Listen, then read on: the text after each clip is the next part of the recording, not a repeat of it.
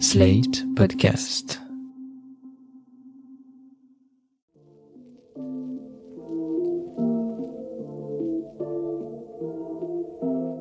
Salut et bienvenue dans New Deal, le podcast Slate Ifri TTSO qui décortique l'actualité américaine en compagnie de Laurence Nardon, responsable du programme USA à l'Ifri. Bonjour Laurence. Bonjour Romain. Alors Laurence, en réponse aux difficultés que ces troupes rencontrent en Ukraine et au-delà des tirs de missiles sur les cibles civiles observés depuis lundi, le président Poutine a plusieurs fois brandi la menace nucléaire. Il l'avait fait au printemps dernier, il l'a répété tout récemment le 21 septembre dans un discours qui menaçait les Occidentaux d'un emploi, je cite, de tous les moyens à sa disposition si l'intégrité territoriale russe était menacée, ajoutant ça n'est pas du bluff. Sur ce discours, je vous renvoie d'ailleurs à l'écoute de l'excellent podcast Le Monde devant soi où Jean-Marie Colombani Alain Frachon font l'exégèse de ces nouvelles menaces poutiniennes. Jeudi dernier 6 octobre, dans un dîner de levée de fonds à New York, Joe Biden a commenté ces menaces, expliquant que c'était sans doute la situation la plus dangereuse que nous ayons connue depuis la crise des missiles de Cuba en 1962, et évoquant même le risque d'un Armageddon si jamais l'arme nucléaire était effectivement employée. Alors Laurence, je vous pose la question à un million de mégatonnes. Que feraient les États-Unis si le seuil nucléaire était franchi par les Russes? Est-ce qu'on ne pourrait plus échapper à une escalade vers un conflit nucléaire? Où en est la doctrine d'emploi américaine sur l'arme atomique? Oui Romain, on suit avec angoisse les étapes qui sont franchies dans cette guerre en Ukraine. Pour Poutine, dont les troupes sont malmenées, le nucléaire est un véritable multiplicateur de puissance parce que il a beau perdre du terrain, eh bien la menace nucléaire, elle est vraiment immense et elle glace les opinions publiques occidentales. En l'occurrence, il ne le précise pas dans son discours du 21 septembre, mais euh, dans la mesure où on peut reconstituer la rationalité de Vladimir Poutine, on peut penser qu'un emploi d'armes nucléaires par les Russes, ce serait un emploi tactique sur le champ de bataille en Ukraine. Vous pouvez nous refaire la distinction tactique, stratégique? Les armes nucléaires tactiques, elles s'emploieraient, si ça devait être le cas, sur un champ de bataille pour tenter de modifier le cours d'un conflit, alors que les armes nucléaires stratégiques, on est dans une logique de dissuasion, de menace, ce sont des armes extrêmement puissantes qui sont des armes de non-emploi en quelque sorte. Bon, mais alors revenons au discours poutinien. Si effectivement il y a emploi d'une arme nucléaire de la part des Russes, est-ce que la réponse de l'Occident, et en particulier des États-Unis, serait elle aussi automatiquement nucléaire? La doctrine américaine prévoit plusieurs types de ripostes en cas d'emploi d'armes nucléaires tactiques par une puissance ennemie. Ils peuvent déclencher soit une riposte nucléaire, alors là on est vraiment dans l'escalade, ce serait très dangereux, soit une riposte conventionnelle, mais dans ce cas-là il faut évidemment qu'elle soit massive. Or, je vous rappelle que les États-Unis ne sont pas en guerre avec la Russie et que l'Ukraine ne fait pas partie de l'OTAN, elle n'est donc pas couverte par la garantie de défense mutuelle de l'article 5 de la charte atlantique. Et ça, ça nous place donc dans le cadre d'une riposte qui serait nécessairement une riposte conventionnelle? On peut le penser. En tout cas, le général Petraeus, qui est un général américain à la retraite, mais il a été actif en Afghanistan et puis ensuite il a surtout été directeur de la CIA, donc on peut penser qu'il est bien informé. Ce général, donc, a donné une interview au Guardian le 2 octobre, dans laquelle il explique que, d'après lui, les États-Unis opteraient plutôt pour une riposte conventionnelle après une frappe nucléaire tactique russe. Ce serait une riposte collective, c'est-à-dire opérée par l'OTAN dans son ensemble, et assez importante puisque elle détruirait toutes les forces russes en Ukraine, en Crimée, ainsi que toutes les forces navales russes dans la mer Noire. À vous entendre, Laurence, on a l'impression que les choses sont prévues d'avance et que tout ça est extrêmement codifié. Est-ce que vous pourriez revenir sur ce qu'est cette fameuse doctrine nucléaire des États-Unis? Oui, la doctrine nucléaire, c'est l'un des héritages les plus importants encore aujourd'hui de la guerre froide. C'est une construction intellectuelle qui a commencé à se former au lendemain des frappes américaines contre le Japon en août 1945. Parce qu'on s'est rendu compte à ce moment-là que les armes nucléaires étaient tellement puissantes qu'on ne pouvait pas les employer comme des armes normales. Ça posait un problème éthique euh, indépassable. Et puis, surtout, l'URSS a rapidement développé ses propres armes nucléaires euh, autour de 1950 et la situation est devenue trop dangereuse. Les stratèges américains ont donc développé ce concept de dissuasion nucléaire. Oui, alors on comprend le concept de dissuasion, je menace d'employer ces armes et l'adversaire renonce à m'attaquer, mais qu'est-ce que ça donnait pendant la guerre froide où justement la Russie et les États-Unis avaient les mêmes armes? Ça donnait une dissuasion mutuelle, c'est-à-dire une situation relativement stable entre les deux superpuissances. Mais cette stabilité, elle ne s'est pas installée tout de suite, il y a eu plusieurs étapes. Alors, je vous les retrace rapidement. En 1954, on est sous Eisenhower, et la doctrine américaine à cette époque-là, ce sont les représailles massives. La technologie nucléaire n'est pas encore très raffinée, on a donc des bombes très puissantes qu'on destine à frapper les plus grandes villes du pays adverse. Vous voyez, donc c'est une représaille massive, effectivement.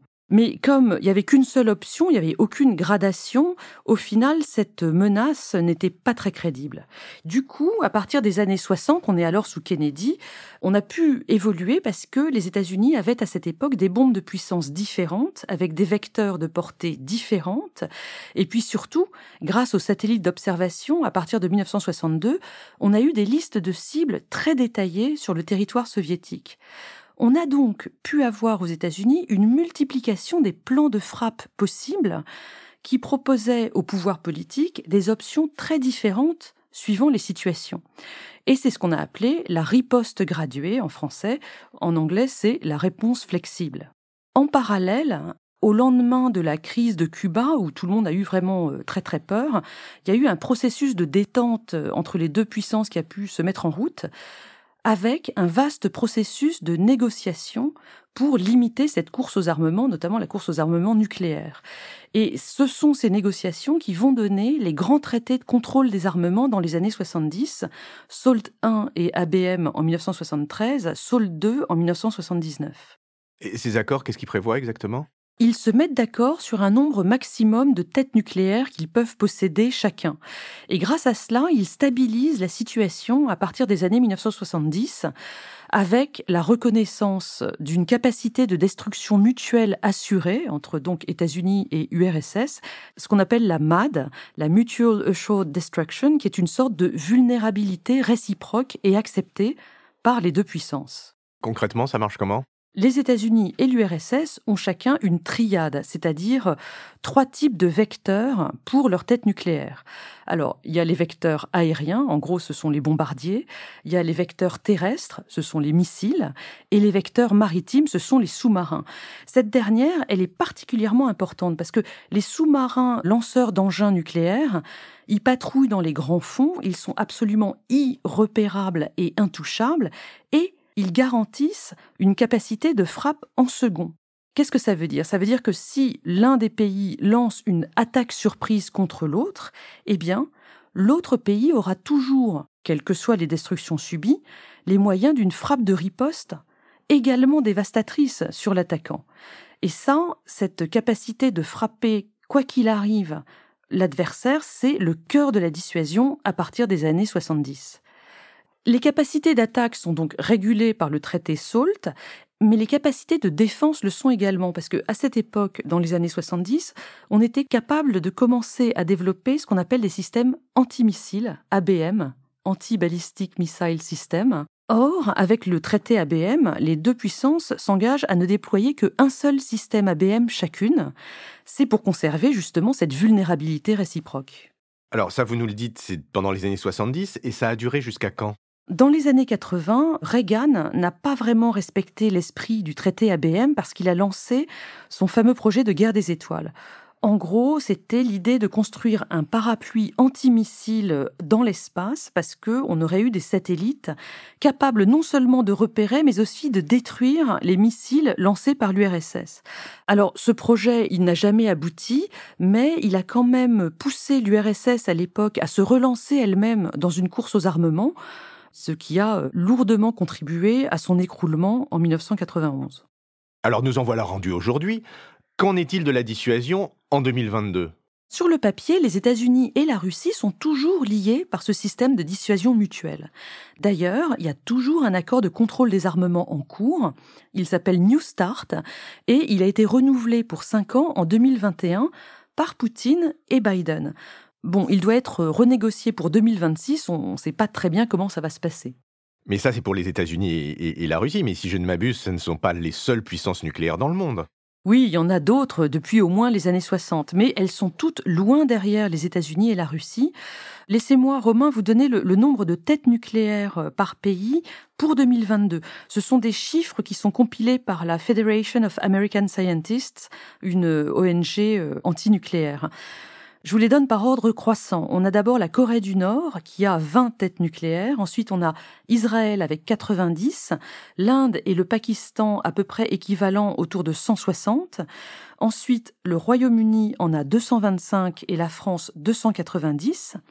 La Chine 350. Et puis ensuite, on passe à un autre niveau avec les États-Unis et la Russie qui en ont respectivement 5500 et 5900. Pour les États-Unis, ce chiffre de 5500 euh, têtes nucléaires, il est suffisant pour défendre de manière crédible le territoire américain et les alliés de l'OTAN en Europe. D'ailleurs, il y a 100 têtes nucléaires américaines qui sont déployées euh, en Europe actuellement, en Allemagne, aux Pays-Bas, en Italie et en Turquie. Ce parapluie nucléaire américain, il s'étend donc à toute l'Europe et il est très important pour les pays baltes ou pour la Pologne, qui pensent sans doute qu'ils auraient déjà subi le sort de l'Ukraine s'ils n'étaient pas membres de l'OTAN.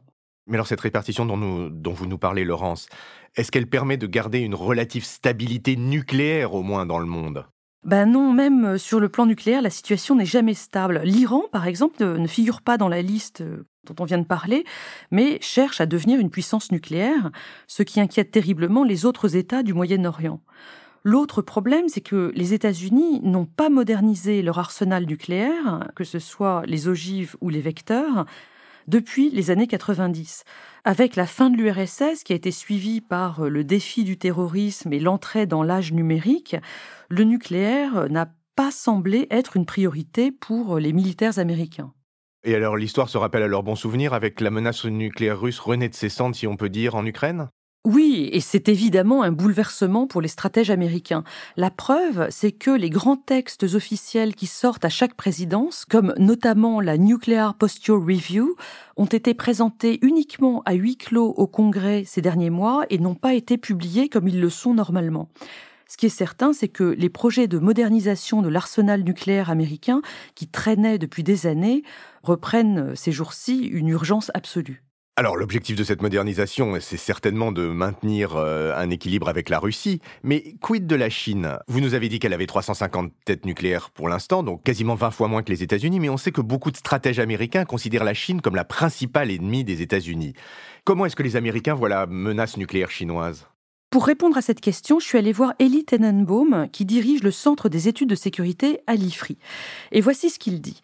Il explique que, certes, la Chine n'a que 350 têtes nucléaires aujourd'hui, mais les services de renseignement américains estiment qu'elle vise le seuil de 1000 têtes nucléaires d'ici à 2030, avec un arsenal qui deviendrait aussi invulnérable que celui des États-Unis, avec notamment ces fameux sous-marins indétectables. Et la question clé, c'est de savoir comment, à ce moment-là, les États-Unis intégreront l'acteur chinois dans leur posture nucléaire.